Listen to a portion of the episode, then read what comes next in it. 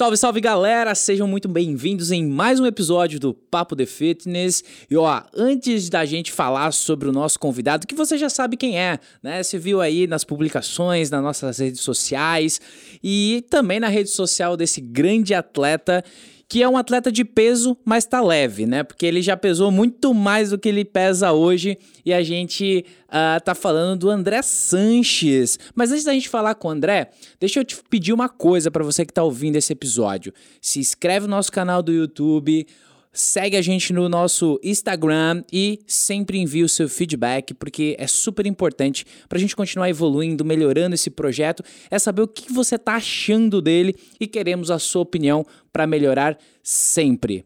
André Sanches, seja muito bem-vindo ao Papo de Fitness. Opa, obrigado, obrigado pelo convite, parabéns aí pelo projeto.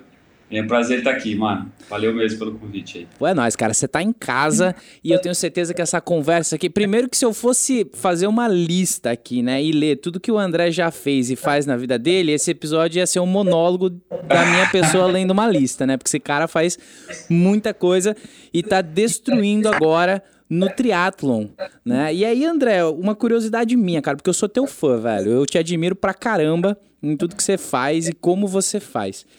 E como é Deus que você simplesmente é, decidiu fazer triatlon, cara?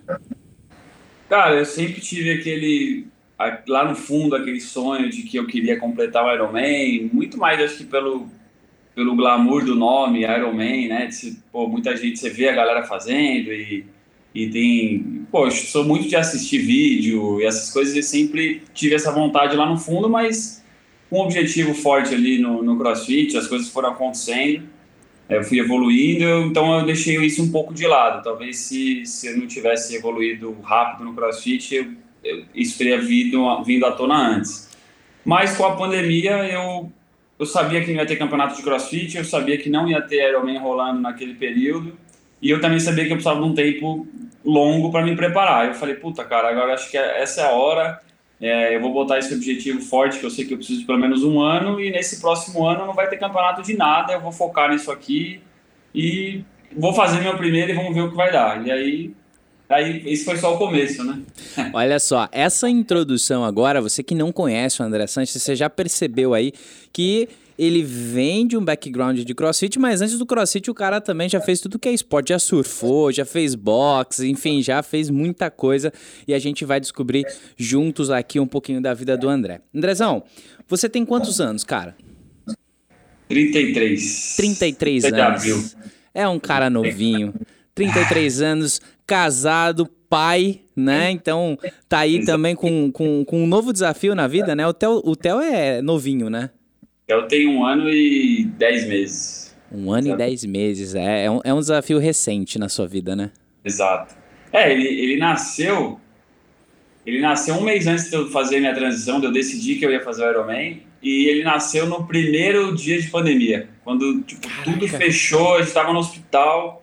Aí a galera que trabalha comigo me ligou e falou: André, não volta mais para a agência aqui porque vai fechar, se você precisar de alguma coisa me avisa que eu pego para você, e aí daí para frente fechou tudo, foi aquela loucura do início lá. É, março de 2020 pegou todo mundo de calça curta, é, né? Foi. Foi um negócio assustador. Nossa. Bom, André, cara, você você é, então, casado, é pai e agora é triatleta, mas você tem uma vida Cara, a gente, a gente te acompanha, né? Eu basicamente te acompanho toda segunda-feira lá na, no canal da Garagem no YouTube. E, e, é incrível ver como você é uma pessoa disciplinada, cara. Como você é uma pessoa, assim, ó, regrada, né? De, de fazer as coisas. É, sempre foi assim? Cara, eu. Puta, eu sempre fui assim com. Depende muito do, da época do ano que eu tô que eu tô focado em fazer, assim, eu sempre fui assim com o esporte, é, sempre procurei fazer coisas que não fosse atrapalhar o meu desempenho, independente do esporte que eu estiver fazendo. Então, posso dizer que sim, cara, sim, é óbvio, a gente quando é mais novo, né, vem daquele negócio até se descobrir, até se, pô, eu fiz vários esportes, como você falou mesmo, é, o, o, mais sério que eu fiz, acho que mais novo, assim, foi o boxe, que eu fiz durante 15 anos. Caraca. Fiz algumas. Mas chegou a competir no boxe também? Ah, mais campeonatos entre academias. O meu professor, é, tem até um vídeo dele na garagem, o Juruna. Ele foi a primeira figura aí de, de coach que eu tive. É, a gente fala que o pai tem um papel importante demais, mas o, quando, quando a gente é novo, assim, um, um coach, um professor de luta, de arte marcial, também forma, acho que o caráter da pessoa é muito, é muito importante, eu acho. É, e esse cara, pô, me, me ensinou muita coisa, apesar dele ser um cara muito doido, assim. E aí eu, e uma coisa que eu tinha na cabeça, já tipo assim, cara, eu não quero ficar com a cabeça maluca igual desse cara, assim, sabe? Porque é muita porrada na cabeça. E aí isso, tipo, me levava para um, pra treinar muito sério, mas ao mesmo tempo me dava uma freada, assim, tipo, puta, não vou... Quase me inscrevi num campeonato amador, mas aí dei uma segurada e ia muito para campeonatos entre academias. Uhum. Mas aí depois disso, depois desses 15 anos de boxe, quando eu conheci, quando eu comecei o CrossFit, aí que ficou mais sério mesmo, a questão de, de competição e tudo mais. É, porque a gente pode falar que você foi um atleta profissional de crossfit se a gente olha para o cenário nacional, né? Sim, é, eu competia com os melhores do Brasil aí durante, sei lá, seis anos. Direto. Sim. Eu lembro do teu cabelinho dividido no meio, assim, aquela franjinha no TCB. é, lá atrás, é meu primeiro TCB. Puta, pode crer. 2016, acho. É, e você, você, eu lembro de uma história, acho que é, essa história é, é, é, ela é engraçada de certo, de certo, ponto, né? Porque você foi treinar o CrossFit e simplesmente o, o Ramon lá olhou e falou, mano, eu preciso fazer esse menino aqui mergulhar de cabeça, né? É, então, eu, eu mudei para um, eu mudei para São Paulo porque eu morava na Grande Aviana, né? Aí uhum. eu, quando eu vim morar em São Paulo, um amigo meu falou, cara, você precisa ir no CrossFit porque a sua cara é e é do lado da parte do apartamento onde você vai morar. E o cara que é dono do box é uma gente boa, conheço ele, é meu brother. Aí ele me levou lá, conheci o Henricão. No primeiro dia que eu cheguei no box, eu vi lá um muscle up. Falei, caralho, tenho uma curiosidade de fazer isso aqui. Fiz um strict muscle up no primeiro dia que eu entrei no box. Caraca! Aí depois eu fiquei seis meses para conseguir fazer outro. Beleza. Foi, na, foi naquela, naquela adrenalina, é, né? Primeiro um susto, dia que quero fazer. Aí, aí, beleza. Aí Cara, comecei a pegar gosto, é, comecei. Aí o Henrique me deixou sofrendo com a galera do, da aula mesmo, até eu começar a ganhar de todo mundo do boxe que tava lá na aula. Eu fazia, tipo, às vezes duas aulas no dia. Aí a hora que, eu, que ele sentiu que era hora, ele me tirou da, das aulas. Aí, aí, às vezes eu ainda fazia umas aulas e fazia o treino dele. Aí eu passei a treinar só com ele e com os outros coaches do boxe. E, cara, daí pra frente foi, foi, foi evoluindo e Ricão, porra, treino até hoje com ele. Sou fãzaço dele, ele faz toda a minha preparação física pro triatlon hoje. E tem me ajudado muito e, assim, é óbvio, né? A gente fala que o CrossFit é, pode servir como base para tudo, qualquer tipo de esporte e pode mesmo. Tem que tomar muito cuidado, mas hoje os treinos que eu faço com ele me ajudam muito, assim. É, eu, eu imagino, é, olhando agora para o cenário do triatlon, né, e a gente olhando para o biotipo do, dos atletas, e me corrija se eu estiver errado falando besteira aqui, mas assim, eu acredito que você é, você tem um, um, plus no sentido da tua potência, né, cara? Você vem do crossfit, que é um esporte que gera muita potência e te ajuda muito no triatlon isso, né? É, ajuda, cara. Uma coisa que ajuda e ao mesmo tempo segura muito meu peso por questão de músculo, né? Então, sim, sim. e o peso joga contra aí na corrida, né? Você tem que gerar mais potência na bike para fazer seu peso ser mais pesado para você sair do lugar. Mas mas com o tempo eu, vou, eu, eu tô perdendo peso ainda. Eu ainda Nossa. não cheguei num peso ideal para o que eu preciso, se eu quiser, tá nas cabeças. Você então, pesava quanto antes? Eu cheguei a pesar 104, 105 no meu Mutante, maior. né? É, tava bem. Mas assim, eu já acho que também 105 quilos era muito pro crossfit, pro, pro meu, pro, pra mim, assim. Uhum. Eu acho que o ideal talvez ali é entre 98 e 102 no máximo, assim. Pra mim seria o ideal. Aí, agora hoje eu tô com 82, 83. E vai chegar? Às vezes bate 80. Cara, eu não, não sei, assim. Eu sei, eu sei que eu vou perder, eu sei que eu preciso perder principalmente em ciclo né, de Ironman, porque você nunca fica no, no, no, auge do ciclo, ali no maior volume. Então, sempre quando o volume começa a subir, meu peso desce. Nem agora, nesse último, no meu primeiro Ironman que eu fiz, o meu, no ciclo batia 80, 81. Aí chegou perto da prova, eu subi lá para 83 e fiz a prova. Agora eu acho que para o próximo eu devo cair para uns 7,9, é, 80 e perto da prova eu devo fazer a prova com 80, 81. E você é um e cara alto, né? Você é um cara alto. É, tem um, eu tenho 1,87. É um. É, cara, assim, é, é, muito relativo. Você tem que pegar no, o, o, peso que você tá, óbvio, que você tá sentindo bem. Mas uhum. se a gente for olhar aí atletas profissionais, é, eles estão mais ou menos 10 quilos abaixo da altura. Então, um cara que eu deveria pesar, tipo, se fosse pegar essa regra, que não é uma regra, né? Uhum. Deveria pesar aí uns 76, tem mais aí uns 8 Caraca. quilos. 7, 8 quilos. Caraca, 8, 8 quilos. O Theo pesa quanto hoje? o Theo tá com 12. Aí, é quase um Theo. É quase perdi o Theo.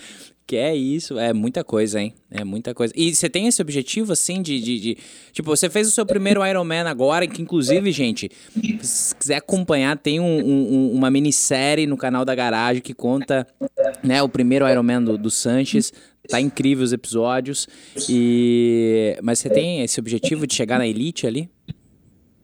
Cara, é, é, é, bem diferente do. Assim, não é que é bem diferente do crossfit, mas é, é muito bem definido uhum. o triatlon, o amador e o profissional, né? É, tem a federação, tem, tem várias outras. É diferente, você se inscreve no campeonato. No crossfit também tem, mas você não tem, a gente não tem aquela federação, a gente não tem um órgão regulando tudo uhum. isso. Pré-requisitos bem é, fechados, é, né? É bem mais definido, é bem diferente.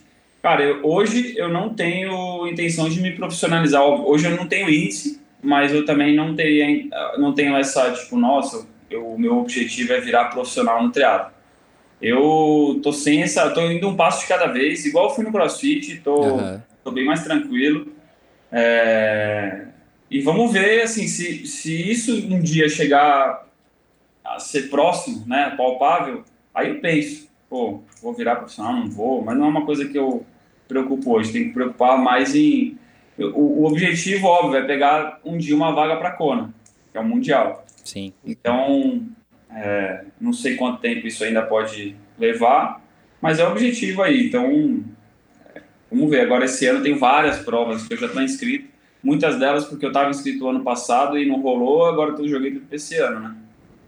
Legal, cara. E como é que foi uh, uh, para você o, o fazer, né, o primeiro Iron Man ali? Você chegou, você viu que você tava lá e que a prova ia acontecer. Qual foi o sentimento? Foi, foi difícil, cara?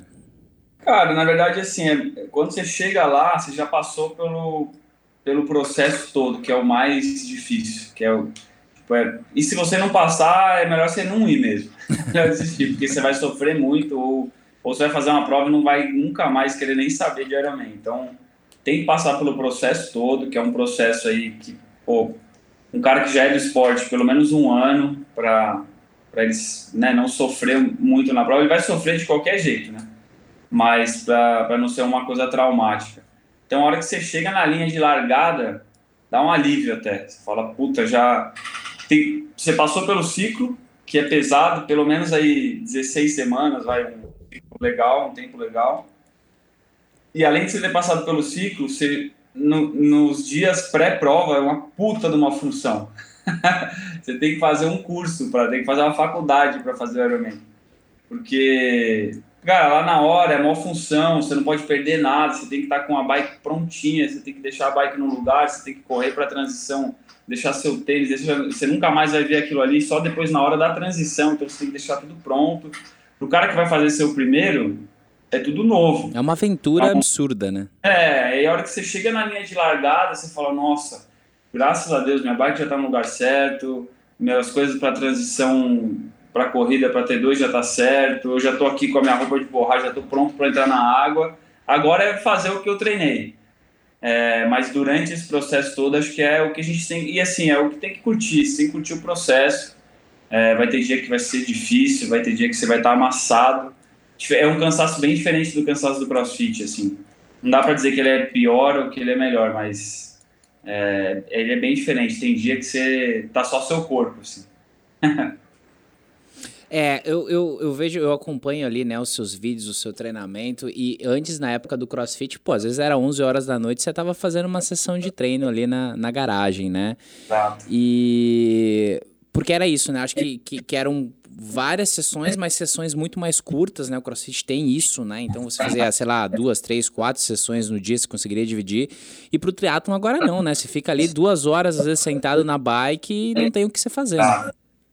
É, é, no triatlo em questão de tempo, em horas semanais, acaba que é mais, são mais horas, não tem como. Você precisa do volume, você precisa jogar volume no seu corpo com uma intensidade mais baixa do que no crossfit. Se você jogar o mesmo volume do, de treinos de crossfit para um cara que treina crossfit, para um cara de triatlo, você vai matar o cara do crossfit, porque o, a intensidade do crossfit é muito mais alta.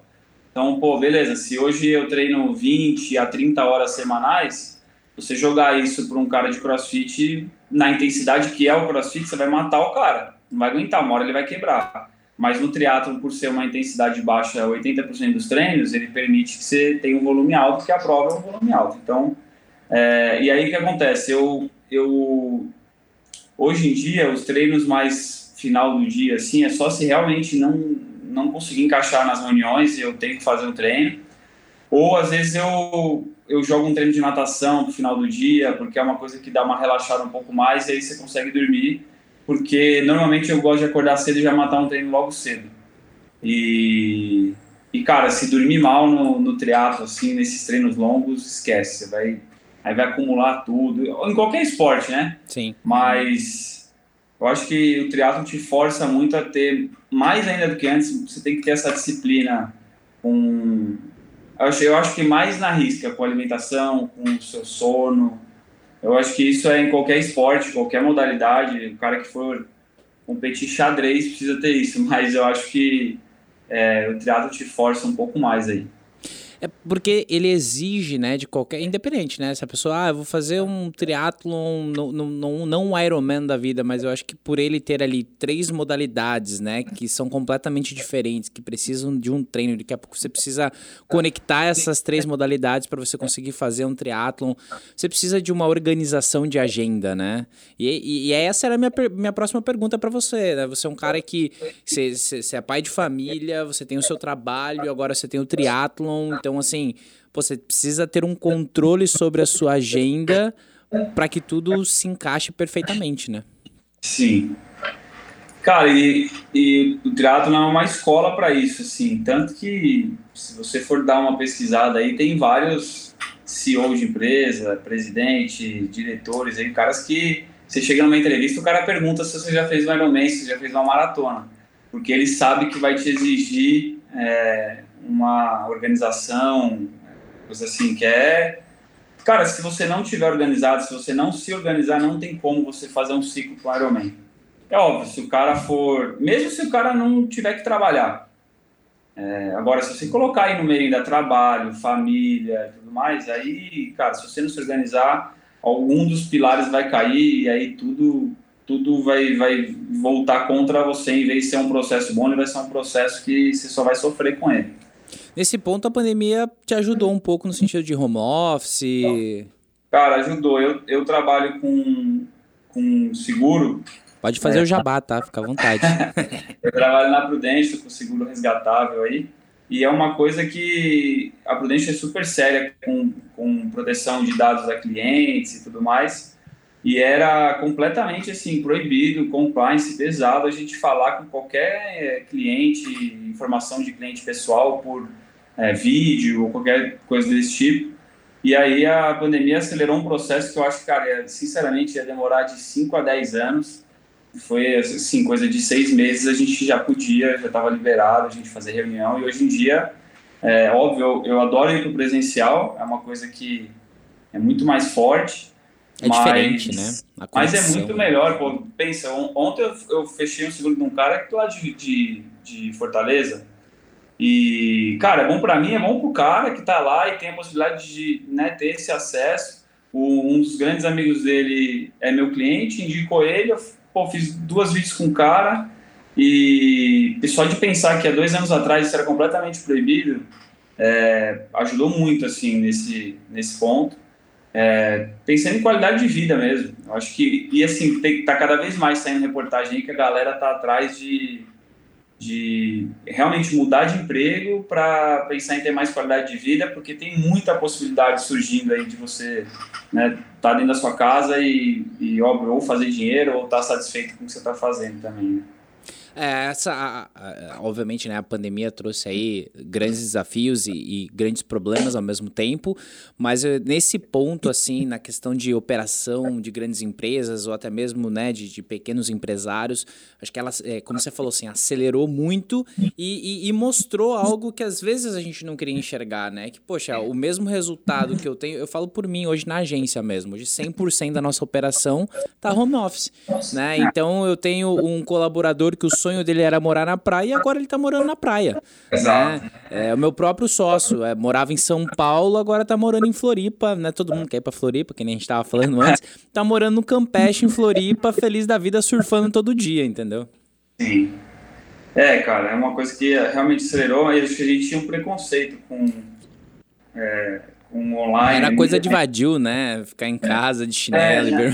É, é, e, não só, e não só isso, mas eu acho que, por exemplo, a Raíssa, minha esposa, que dá aula de, de balé com pilates aí, ela sempre teve as alunas dela presencial, tem uma sala onde ela dá aula aqui em São Paulo, na Benedito Calixto, e ela sempre foi, não, não vou dar aula online porque não é meu público, minhas alunas não vão gostar, não sei o quê. Aí, é, depois de, sei lá, depois de oito meses de pandemia, ela falou: Ah, quer saber? A gente vai estar na praia, eu vou fazer uma turma online e vou dar aulas, eu vou dar aula para quem quiser é, fazer exercício entre Natal e Ano Novo. E, cara, assim, foi um negócio bizarro, explodiu, porque a galera já estava um pouco acostumada com online, já tinha oito meses de pandemia. Ela não estava, então ela não estava nem preparada para pegar o número de alunos que tinha ali no Zoom. O Zoom dela até deu pau na época, porque tem um limite aí. E, mas, pô, aí daí pra frente ela viu que tinha uma possibilidade. Hoje em dia ela tá com site, ela tá com um monte de coisa. E tá muito mais focada no online do que as outras aulas dela, porque ela viu que, que é, tirou esse preconceito, né? É, realmente expandiu, né? Acho que as pessoas uh, entenderam que é o novo normal e que faz sentido. E, e, é como você falou, tem muita gente querendo trocar de emprego para encontrar empresas e oportunidades que, que deem essa liberdade, né? Mas é uma coisa que eu sempre falo, tem que cuidar para que essa liberdade não se torne uma libertinagem, né? É um equilíbrio sim, ali. Sim. Exato.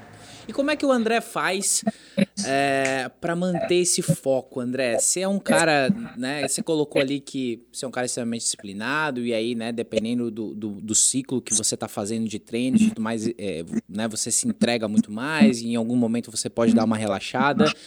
Mas, cara, como é que é? Porque assim, não é só do triatlon, né? No crossfit você já era um cara assim, você no box 15 anos, acredito que você também era assim. Quais são os teus hacks, cara, para você manter o foco e falar, não, hoje eu tô aqui, tô, tô triste, tô desmotivado, mas mesmo assim eu vou ali fazer o que tem que ser feito? Cara, eu eu recebo bastante essa pergunta. Tanto imagino, imagino. Você abre uma caixinha uma de pergunta, que... deve chover isso aí. É, né? E é uma coisa que, assim, eu até fico pensando bastante para, pô, tentar ajudar a galera de alguma forma e, enfim. É... Porque assim, eu faço as coisas muito mais porque eu tenho um sentimento de que eu sei onde eu quero chegar lá na frente, mas não é uma coisa que, pô, eu pego aqui no meu quadro e coloquei como o meu objetivo, vou fazer o meu primeiro Ironman. Não, cara, é muito mais um sentimento de que eu quero chegar lá, de que tem uma coisa mais verdadeira lá de dentro, saca? E, e eu sabendo disso, quando as oportunidades aparecem na minha frente, eu vou me direcionando e eu sei o que eu tenho que fazer. E se você não tiver isso muito forte lá dentro, o dia que você acordar mais cansado, o dia que você acordar um pouco mais desanimado, você não vai fazer o que você tem que fazer, tanto no trabalho quanto no seu treino que você tem que fazer. Então acho que se tiver esse é, o que buscar, esse objetivo forte, mas não de não não objetivo de você simplesmente pegar um papel, uma caneta e escrever, eu quero isso. É de realmente você sentir, sabe? Isso daí é um pouco difícil você ensinar alguém, falar, pô, você tem Sim. que sentir isso. Como é que você faz para sentir? Então é uma coisa que acho que tem vários processos aí para a pessoa descobrir o que ela quer primeiro, o que vai fazer bem para ela, onde ela quer chegar, e aí ela começa a traçar isso aí. Porque é, se você tiver isso lá no fundo forte, você, você vai atrás.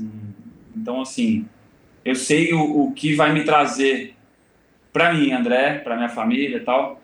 Eu buscar esse Ironman. Eu sei que o, resu o resultado vai ser beleza lá, é, talvez um resultado legal na prova, mas o processo e tudo isso vai me fazer um cara melhor e eu vou isso vai para as pessoas ao meu redor também. Então, é, acho que é isso.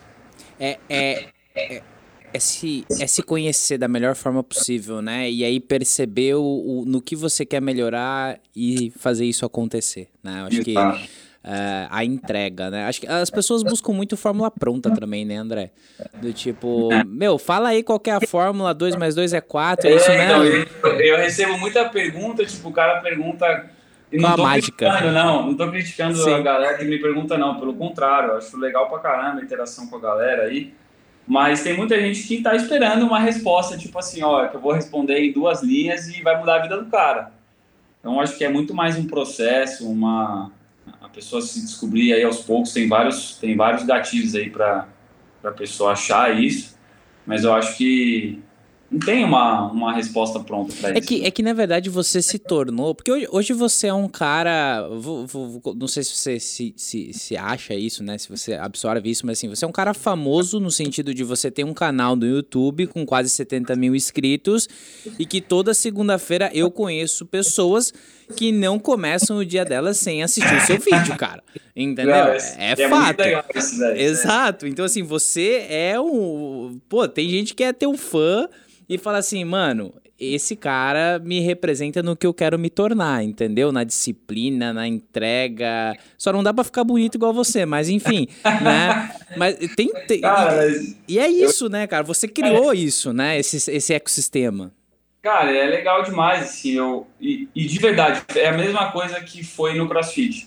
Foi uma parada muito. Pô, eu, comecei no CrossFit porque eu fui no box aqui do lado e, e comecei a treinar, e aí foi, foi dando certo, eu fui me dedicando. A garagem, a gente começou a gravar uns vídeos, começou a dar certo. É, óbvio, a gente profissionalizou a parada, porque precisa, né? Tava, precisa e tava ficando e tá fazendo muito bem pra galera. Então, uma coisa que, pô, vamos continuar assim. É, então, acho que isso que é o mais legal, pô, receber esse tipo de mensagem que tá, tipo assim, chovendo na garagem, isso eu só tenho a agradecer que é, é o que faz a gente continuar, né?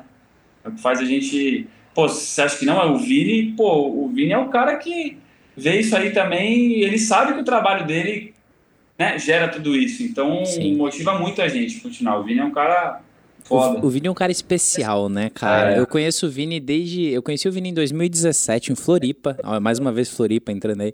Em Floripa, é, que ele trabalhava na Cross News ainda, que era um projeto de TV do CrossFit e tal.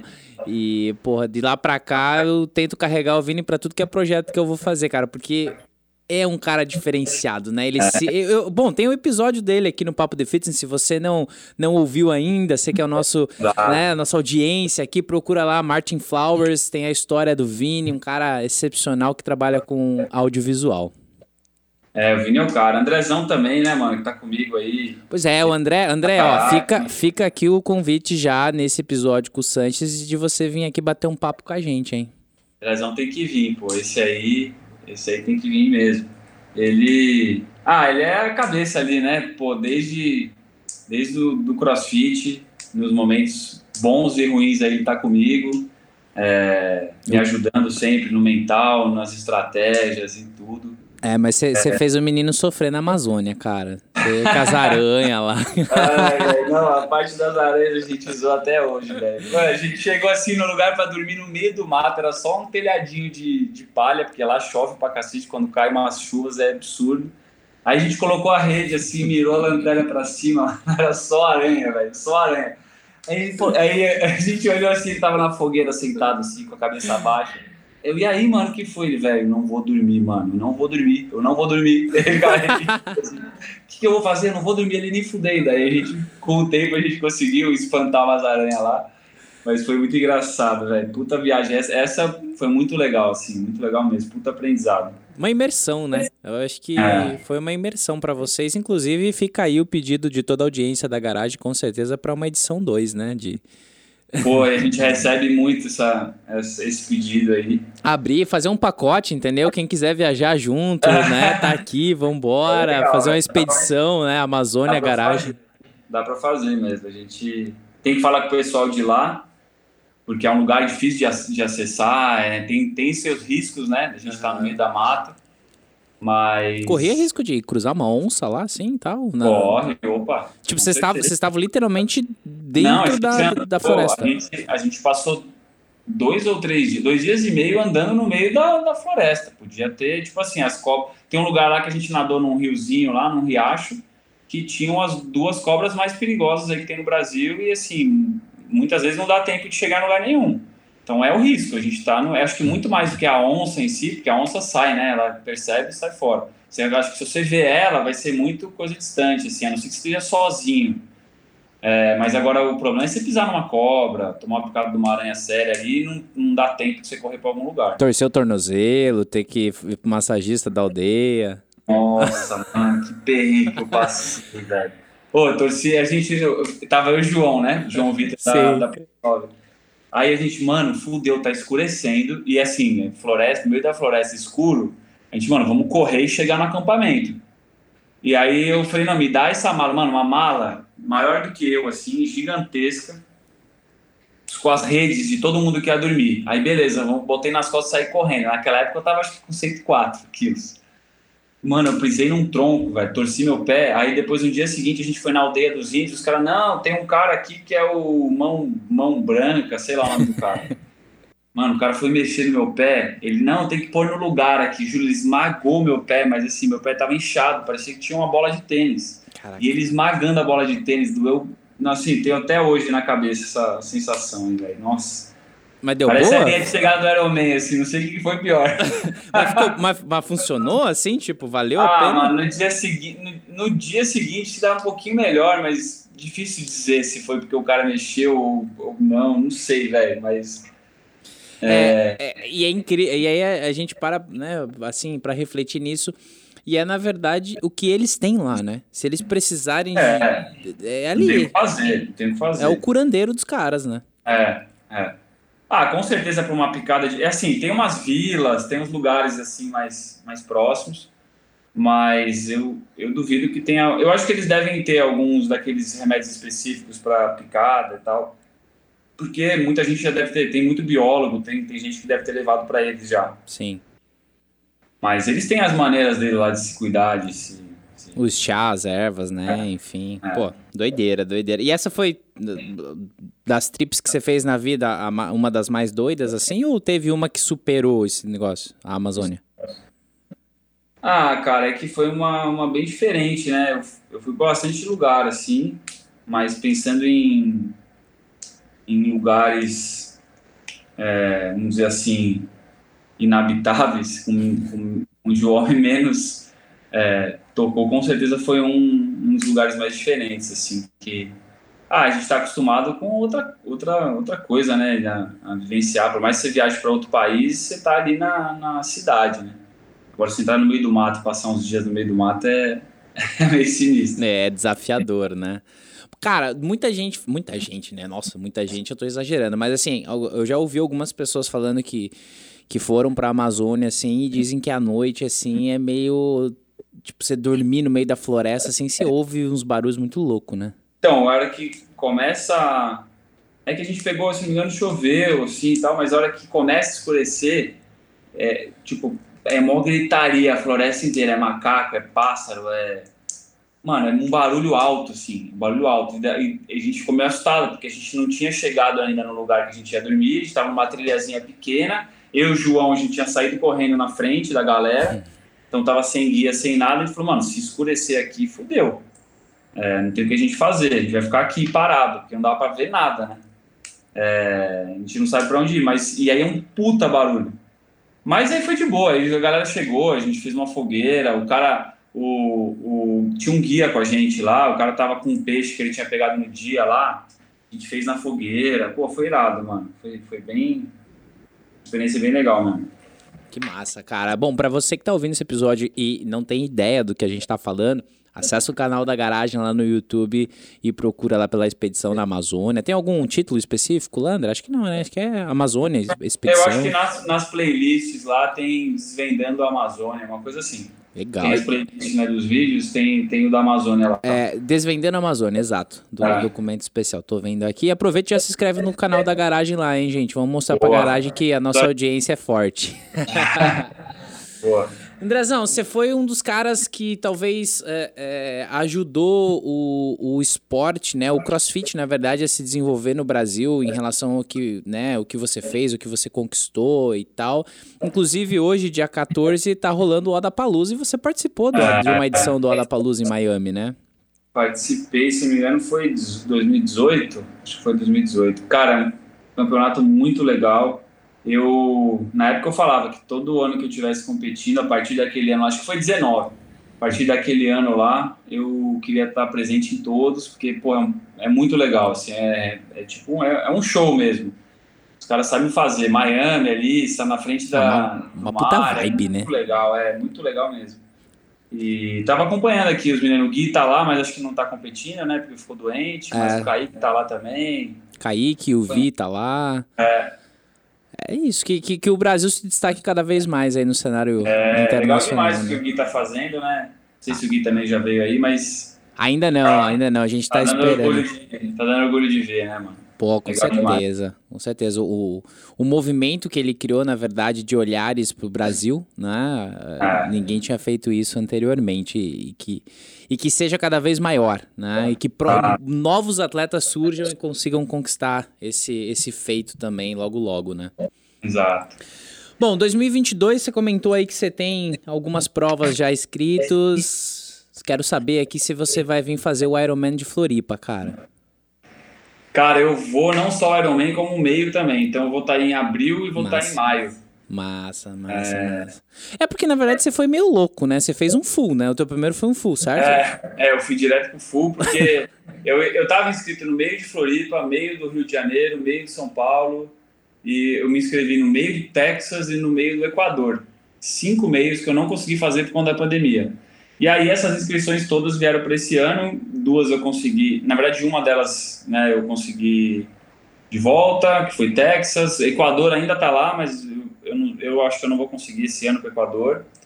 É, mas vou fazer Floripa, o meio, vou fazer o Full, vou fazer depois o Rio e São Paulo também. Então, é, tudo meio, né? E aí Uhum. tem mais Boulder também, que é no Colorado, que a minha cunhada mora lá, que eu vou fazer o meio também. E aí eu devo tentar colocar mais um Full no calendário aí do segundo semestre também. Pô, legal. tá. Legal. E, e falando de atletas brasileiros, quem que você curte mais, quem que você segue mais, que você tem como referência aí? Ah, cara, você diz o que? No triatlo? No, é isso, no triatlon.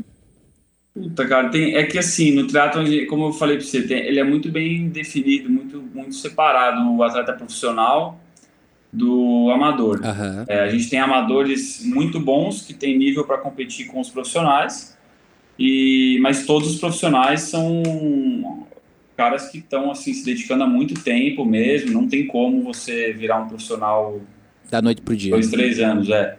Tem que passar por, por vários processos aí. Então, cara, tem vários aí que eu, que eu sigo, tem muitos gringos. é, o Fraser do Triathlon, que é o Frodeno, não sei se você conhece, mas é um cara, tipo, fora da curva total também. É, tem o Sanders, que é um gringo também, que é profissional. Tem o Sam Long, que é lá do Colorado. Aí tem uns profissionais que moram no Colorado, pô, e, e é muito legal, né? O esporte vai te apresentando para pessoas aí. É, puta, eu só tenho a agradecer mesmo. É, as pessoas que eu tenho encontrado aí no meu caminho. Felipe Guedes, que é um ex-atleta profissional, treina comigo direto aqui agora em São Paulo, é aqui de São Paulo. Tem Felipe Santos, que é um cara que eu conheci lá em Cozumel, já treinei com ele aqui depois também, um pouco antes da prova. Não, foi depois da prova. É, o cara fez um, o recorde aí, se eu não me engano, é o recorde sul-americano, sei lá, o recorde da América Latina. Que massa. Lá em Cozumel, fez 7 horas e 40 e pouco. É, e é muito legal, cara. Você, pô, são pessoas que estão há anos aí no triatlo poder é, se aproximar um pouco mais delas. O Felipão, pô, é meu brother, tô treinando direto com ele. E acho que a gente precisa, né? Eu, eu tava muito acostumado a treinar com a galera top 3, top 5 do CrossFit. Não que isso, né, seja uma regra, pô, eu quero Mas é, treinar puxa, né? Brasil, Puxa. mas é uma coisa que você precisa vivenciar também, né, para saber, Sim. enfim. E... Para efeitos comparativos e saber, não assim, comparação, sei lá, no sentido ruim, né? Mas comparação de saber o teu nível, de como você tá, é, se você tem então, chance, na verdade, né? Um puxar o outro, né, mano? De estar tá alinhado o objetivo do cara com o seu também, enfim. E... Mas, mas é muito legal. o, o triatlo tem os treinos são como são longos, tem muitos treinos sozinho também, é uma parada mais solitária assim, né? Mas eu me dou bem com isso, cara, é uma coisa que eu já fazia bastante no CrossFit e e tenho feito mais ainda agora, né, por questão de tempo. A a, o esporte. Bom, a minha, a minha esposa faz maratona aquática, né? Pra mim é, é doideira também, porque, pô, ela faz 5 km. O treino básico dela diário é 5K na piscina né? Contando azulejo ali. Mano, 5 quilômetros na piscina é doideira. E ela fez uma prova agora de 7K, uh, ah, final do, do ano passado, e agora ela vai para 13 quilômetros na Ilha do Mel, de mar aberto. Puta merda. Mano, é, e, e é aquele cara, tipo... natação é foda, natação é, é chato. É, ch... exato. Eu, eu, eu, eu me aventuro na piscina, não nado como ela, obviamente. Mas assim, é aquele negócio que é você com você mesmo, né? Se você não tá bem de pensamento, mano, você vai sair depressivo da piscina. Exato, exato. Não, a piscina é foda, e é foda que assim, a piscina você não escuta ninguém, você não escuta nada, você não consegue ficar olhando o relógio para ver pace, você não consegue fazer nada, você vai na 100% na percepção ali e vai embora. Exato, na bike você tem um fone de ouvido, na, na corrida também, então você consegue ter uma, né, uma distração ali, seja uma música, um podcast, alguma coisa. Ah, e tem muito treino intervalado, né? Que você vê potência, você vê velocidade, você vê sua frequência cardíaca, aí você sabe se você tem que aumentar, diminuir a dose ali. Na natação não tem muito essa, né? A natação é coisa para maluco. Coisa para maluco. Você, tá no momento de natação que você tá com volume baixo? Quanto é que você nada aí por. Cara, agora está na base, né? Eu tô voltando aí, voltei já, né? Faz um tempo, mas o volume tem que ser baixo para ele poder crescer e chegar perto da prova tá no jeito certo. Mas agora eu tô nadando todos os dias aí de segunda a sexta, ou seja, não, segunda a sexta, às vezes eu nado domingo e tá assim uns dois e meio por dia, três, dois e meio a três k por dia, sei lá, tá dando uns 15 quilômetros aí por semana de natação. Ah, legal, legal. E, e, é incrível, né? Eu tava vendo o, o, o entre os melhores atletas de, de triatlon do mundo, assim, grande maioria tem um background da, da piscina, né? É, os caras nadam muito bem, mano. Porque a natação, ela, ela não vai te fazer ganhar a prova, mas ela te faz perder. Você sair muito atrás do primeiro pelotão ali, você já não busca mais na bike. Agora, também se você for o melhor nadador do mundo, você não vai ganhar a prova, porque tem muito chão pela frente ainda, né? Ah, imagina. Mas você tem que ser um cara consistente na água, sim. E você nada bem? Cara, assim, não, ainda não, não tô no, no nível que eu queria, o que eu espero, porque natação é sensibilidade com água, leva um, um, tempo, né? Eu tenho muito vício do surf, de ter aquela braçadinha curta, com a cabeça alta, então eu tenho que perder um pouco desse vício, ainda assim, já perdi bastante. Minha natação de Cozumel, ela não dá para pegar muito como parâmetro, porque é, lá é um lugar que já é famoso por isso e estava no dia a corrente a favor. Então lá eu nadei para 1,17 cada 100 metros. Bom. Eu não faço isso, isso não é meu tempo. Uhum. Lá isso assim, me ajudou muito a correnteza. É, mas tem chão para melhorar aí, mas eu tô satisfeito assim com, com o tanto que eu tô treinando natação e o resultado que tá vindo. E, cara, é mais do que qualquer outro, outro esporte, outra coisa, assim, é, é acreditar no processo que o resultado vai vindo devagarzinho. A natação, a corrida, enfim. É uma construção, né?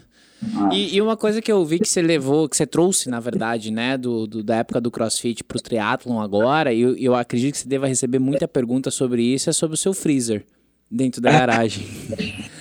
Você é, continua fazendo o, o processo? Faço, faço direto. É, meu treinador que monta minha planilha de triatlo, ele tem épocas do ano que ele não gosta muito que eu faço, porque ele fala que ele quer gerar uma adaptação no meu corpo e eu estou roubando, eu estou desinflamando o meu corpo que ele está querendo inflamar e enfim, é, e, e, deixar que eu me recupere naturalmente, porque realmente o gelo ele desinflama mesmo, assim. Ele é uma coisa que, se você fizer todo dia, você... Assim, óbvio, tem, tem seus lados, tem, sempre seus dois lados. Aí, se você... Óbvio, eu vou aguentar treinar mais, mas a minha planilha vai ser aquela. Então, ele não está medindo, a minha, ele não está usando é, o meu treino contando que eu esteja fazendo gelo todos os dias. Então, óbvio, a hora que chega perto da prova e o volume está lá em cima, ele fala, cara, agora você está liberado para fazer gelo quantas vezes você quiser por dia. Mas, por exemplo, agora na base e, e daqui, sei lá, nos próximos dois, três meses, não é um período muito bom para eu ficar fazendo gelo toda hora, porque eu estou gerando adaptação no meu corpo e, enfim. É óbvio que para tem um lado mental também que eu faço bastante, principalmente por isso que eu faço gelo, a respiração e o gelo. E por esse motivo, assim, eu continuo fazendo e faço até um tempo mais curto do que seria para uma recuperação muscular. Então não, não tem tanto problema. Você fica em média quanto tempo ali dentro? Cara, para recuperação muscular, a temperatura tem que estar entre 8 e 12 graus e, e você ficar entre também entre 8 e 12 minutos.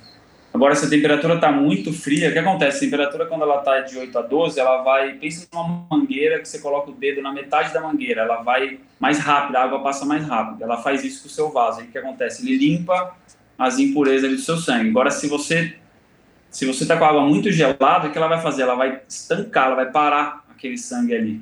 É, ela vai diminuir muito o fluxo, muito, muito mais do que limpar. Então, ela vai, se é uma inflamação, tipo, você bateu, você torceu, por isso que a gente coloca gelo, gelo mesmo, uma, uma temperatura muito baixa. E, e aí você fica também os 10, 15, 20 minutos, porque você quer desinflamar aquilo. Mas pro, pro lance mental, que tem uma respiração, que tem até no canal também uns vídeos que falam sobre isso, uhum. aí eu deixo gelada mesmo, deixo a água a 2, 3 graus, mas aí eu entro, fico tipo dois minutos, dou um mergulho inteiro com a cabeça, com o corpo inteiro, saio, depois da respiração, aí faço uma meditação e, e tô pronto pro dia. É, então tem esses dois pontos, são pontos diferentes, e, mas a recuperação ajuda demais. Pô, imagino, cara. E deve. E, o início ali, né? Sei lá, alguém que não tá acostumado a fazer isso, assim, deve ser um, um grande desafio. É, começar, né? É igual tomar banho gelado, né? Não, acorda todo dia de manhã e entra no banho gelado. Já é um desafio, imagina entrar Cara, no freezer. Banho, na verdade, o banho gelado, eu, na minha opinião, o banho gelado é até pior. Porque o banho gelado você não acostuma com aquela água nunca, tá sempre caindo em lugar diferente, enfim. É, eu fiz bastante banho gelado antes de comprar o freezer aqui. Mas o freezer, quando você está ali dentro, os dois, três primeiros minutos são muito duros. Mas depois, se você não fica mexendo na água, ele, seu corpo acostuma, anestesia. É, e aí, óbvio, na hora de mergulhar com a cabeça e tudo, isso aí, aí é um pesadelo, mas, mas é o desafio. Né? Aí é mental, aí... Mas assim, é. gente, pelo amor de Deus, eu já vi o Sanches dando esse aviso, você não compra um freezer aí e deixa ele ligado na parede para entrar dentro, né? Pelo amor de Deus. Não, pelo amor de Deus mesmo, porque tem gente que... Tem muita gente que comprou, que eu vi que assistiu os vídeos da garagem comprou freezer, vi gente postando, eu sempre aviso para... Assim, você não... Primeiro que se você deixar ele ligado 24 horas as primeiras 24 horas que você encheu ele, beleza, ele vai gelar a água. Agora, se você deixar ele direto, o que acontece? A água, quando congela, expande. Você vai explodir a parede do seu freezer. Então, você tem que ligar, a hora que ele atingir uma temperatura ali de uns 5 graus, você pode desligar a tomada, você tem que ter um termômetro para saber, e aí você vai administrando, porque a hora que chega no zero, a água congela. E se ela congelar, ela vai expandir. Se ela expandir, você vai explodir a parede do freezer, e aí acabou seu freezer. Então, você tem que ligar todo dia um pouquinho, e lembrar de desligar. Se você esquecer ele um tempão ligado, você vai perder o freezer. Fica a dica E não aí, entrar gente. com ele na tomada, pelo amor de Deus. Se, se a água não tiver gelada o suficiente, não entra. Agora, se, se você for entrar, tira da tomada, porque pode dar um mini curto ali. Meu Deus do céu. e aí já era, já era. Tá, o produção, vamos destacar isso legal aí no podcast pra, pra galera não comprar um freezer ali, receber em 12 horas e sair mergulhando com ele ligado na parede. Porque, né, pra não ter nenhum acidente aí. E Andrezão, cara, já dá pra notar, né? Quem te segue aí sabe que o treino aí é, é a sua diversão também, né? Mas o que mais você faz da vida pra, nas horas de lazer, assim, cara? O que, que você gosta de fazer? Ah, cara, meu, meu lazer é meu treino e, e tirando isso é ficar com a minha família, é, Cara, eu acho que é esporte para mim. Às vezes, beleza, se eu tô afundado no crossfit, igual na época que eu competia, meu lazer era pegar onda. Se eu tô agora no triatlo também, às vezes é pegar onda, às vezes é fazer algum esporte diferente. Mas principalmente o tempo livre que eu tenho aí, eu tô com a Raíssa, eu tô com o Theo, com meus pais, é, ou sei lá, encontro uns amigos aí que seja até para fazer algum outro tipo de esporte tirando o que eu não estou trabalhando, não estou treinando, estou fazendo isso aí, cara. Não tem muito, não cabe muito mais coisa, não. E, e é o que eu falei, cara, é uma coisa que é, eu sou tão feliz treinando e curtindo o processo dos meus treinos. É óbvio que às vezes tem uns dias difíceis, né, de treino e tal, mas eu curto tanto que para mim esse já é, essa já é a parte legal, saca? Já, já levo isso para mim como a parte legal. Então eu não fico pensando, puta, eu vou matar meu treino aqui porque hoje à noite eu quero fazer tal coisa. Hum, hoje à noite eu quero dormir cedo para fazer o treino bem amanhã de novo, saca? É isso que me deixa feliz mesmo. E você dorme que horas, normalmente? Ah, cara, ultimamente eu tenho, tenho tentado dormir entre 9 e meia e 10 e meia, assim, mais ou menos. Pra acordar às 4 da manhã. Ah, tentar acordar. É que aí depende muito, cara. Eu, eu gosto de acordar cedo e matar um treino, mas eu também levo as horas de sono agora mais do que nunca como uma parte do meu treino. Então, se puta, cara, eu queria ter dormido 10 horas, mas não deu. Eu fui dormir meia-noite, que nem ontem eu tive uma reunião que acabou 11 horas da noite. Eu fui dormir, eu fui comer e tal, fui dormir meia-noite e meia. Hoje eu acordei 7 horas da manhã, 6 e 50 Era um dia que eu normalmente, sei lá, acordaria 5 e meia, mas eu me forcei, falei, não, amanhã eu não vou nem pôr o despertador tão cedo, porque eu, eu sei que eu preciso dormir e eu podia dormir até mais tarde. Hoje é sexta, consigo jogar o treino para um pouco mais para frente. Então, assim, depende. Eu tô seguindo muito tentar dormir entre 7 e 8 horas aí todo dia. Então, se eu for dormir às 10, dá para acordar às 5, 5 e meia. E seu polar marca aí que sua, sua noite de sono é boa? Cara, Como é que. Marca, mano. Ele tem marcado a média dos meus últimos. Ele marca sempre a média dos últimos 28 dias tá em, deixa eu ver aqui, 7 horas e, peraí, vou abrir aqui agora.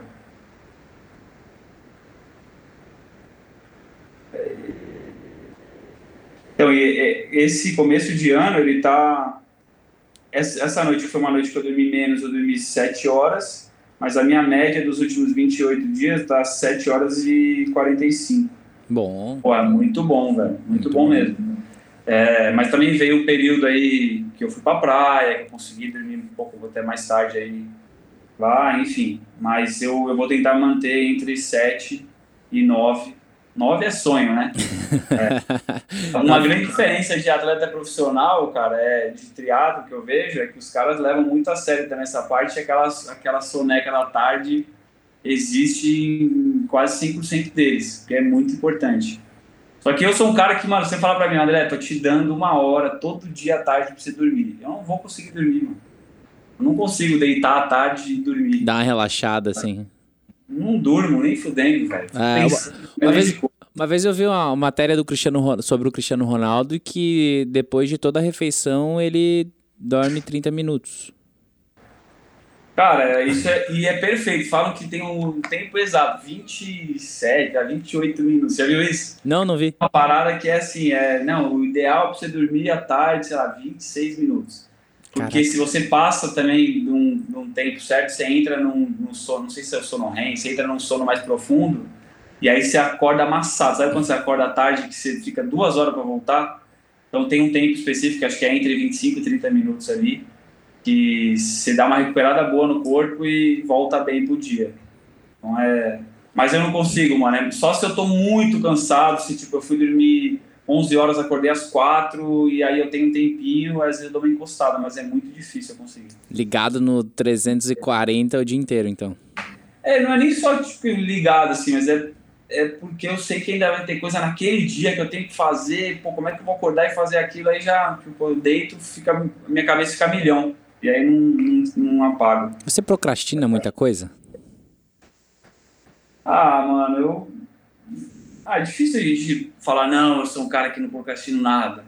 Tem dias e dias, né, mano? Mas eu tento fazer sempre que tem que ser feito e, e me livrar, saca? Uhum. É, não me livrar no sentido de que aquilo vai aquilo é chato, eu quero me livrar logo, mas de Você tem fazer que fazer, eu vou fazer, é. É, vou fazer, entendeu? Independente, eu tenho que fazer aquilo ali, eu vou fazer. Ah, bacana, cara. E com certeza isso te ajuda muito na, na organização aí. Andrezão, pessoa que tá, tá ouvindo esse podcast aqui fala, pô, eu quero começar aí, eu quero, né, começar no triatlo, eu quero começar no, no crossfit, enfim, sou extremamente sedentário, quero ter um 2022 diferente. O que, que você aconselha para essa pessoa? Cara, é, eu, eu sempre falo, pô, coloca um objetivo, porque só treinar por treinar, é, para mim não funciona, né? Uhum. É, mas também é muito, é muito fácil, como a gente falou, é muito fácil você pegar um, abrir um, um caderno, escrever o seu objetivo ali, fechar ele. E, cara, eu acho que você tem muito mais passar por alguns processos, sentir realmente o que, o que vai te fazer, o que vai te trazer essa felicidade aí. Porque às vezes você é um cara que não gosta, e vai botar um objetivo de correr uma maratona, mas você não gosta de correr. Você não vai fazer, né? Você vai chegar uma hora que você vai desistir de tudo. Então, assim, pensa primeiro, pensa que você vai passar por um processo para chegar ali é, e bota um objetivo forte, assim, que vai te trazer feliz, felicidade no processo. Porque é, senão também não tem graça, né? Se colocar um objetivo que você vai sofrer pra caramba, você não vai, vai fazer uma vez e não vai fazer nunca mais. Aí você volta para a mesa que você tava. É frustrante, na verdade, né? É. Total. Mas eu funciono assim, cara. Eu só. Foi por esse motivo que eu coloquei o objetivo do Ironman na pandemia, foi porque não ia ter nenhum campeonato aquele ano de crossfit. Eu falei, cara, vou botar algum objetivo forte aí que eu preciso correr atrás, que eu quero, que eu sei que vai ser legal também, apesar de ser sofrido. E por aí foi. Ah, cara, é, acho que é isso, né? Cada um entender como é que funciona para si e arregaçar as mangas aí fazer acontecer. Claro que sempre olhando muito para a saúde, né? O que é importante. Então, uma pessoa extremamente sedentária aí, poxa, começa, procura uma atividade física. Aí a gente tava falando do beach tênis antes da gravação aqui. Procura alguma coisa que você vá curtir fazer e vá se movimentar, porque o teu corpo vai agradecer, né? Exato, exato, é isso. Qualidade de vida sempre. E falando em qualidade de vida, tá surfando?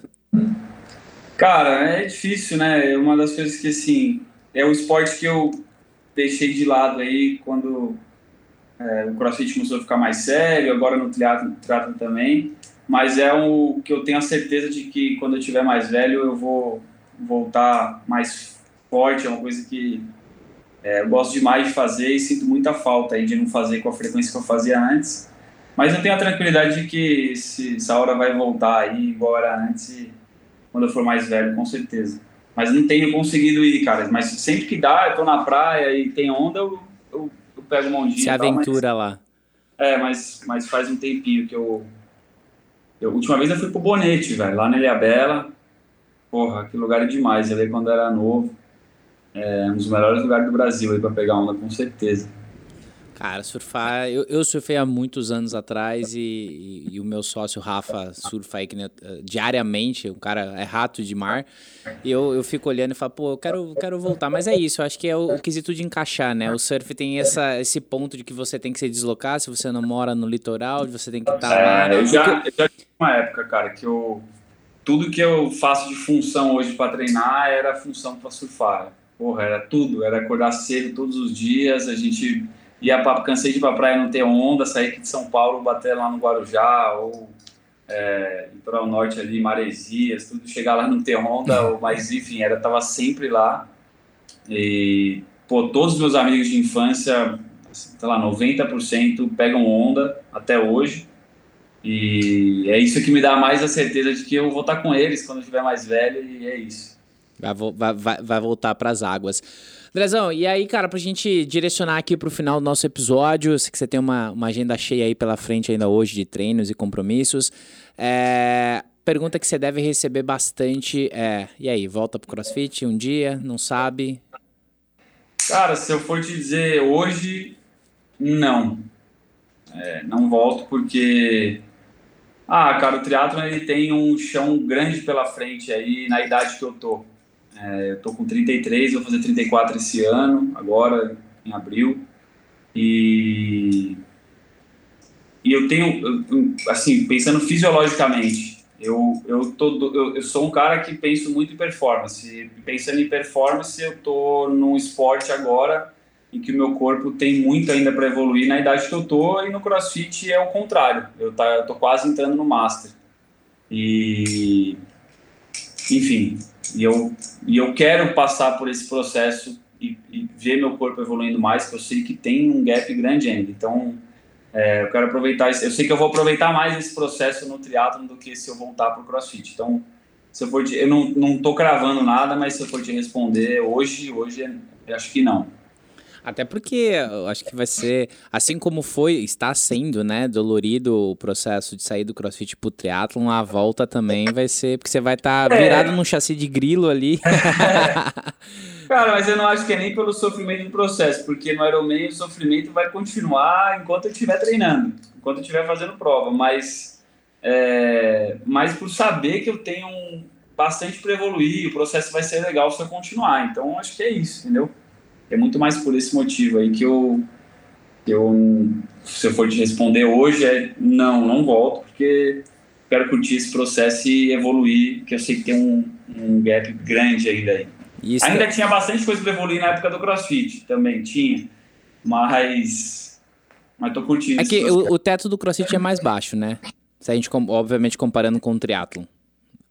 Ah, cara, tem, acho que não dá para Tipo, hoje eu recebi uma pergunta de um amigo que eu falei, cara, que eles estão discutindo lá entre eles é, qual que é o cara que é mais atleta, o cara que é profissional no crossfit ou o cara que é profissional no triatlo. Eu falei, cara, isso daí não existe. É diferente, né? É, você quer, se você for com, tipo, o cara que é mais atleta, o cara que compete é, bote, ele é atleta também, sei lá, o cara que compete golfe, ele é atleta. Você vai comparar um cara que compete, o que, que você quer comparar? Qual que é o o objetivo da comparação é, sei lá, o cara que vai para a guerra está mais preparado o crossfiteiro ou o, o cara que é triatleta? Sim.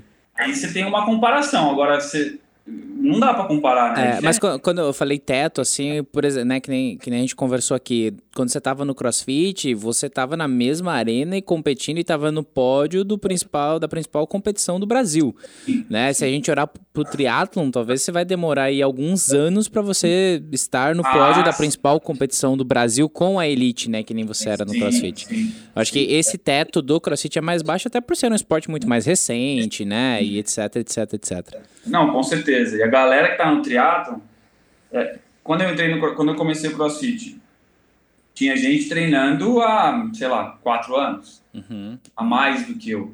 Tem gente no triatlo treinando há 15. E, e, assim, e a idade do auge do triatlo é mais velho. Então, assim, o cara que tá treinando há 15, não é que ele já tá mais velho, que ele tá indo pro Master. Não, ele tá no auge.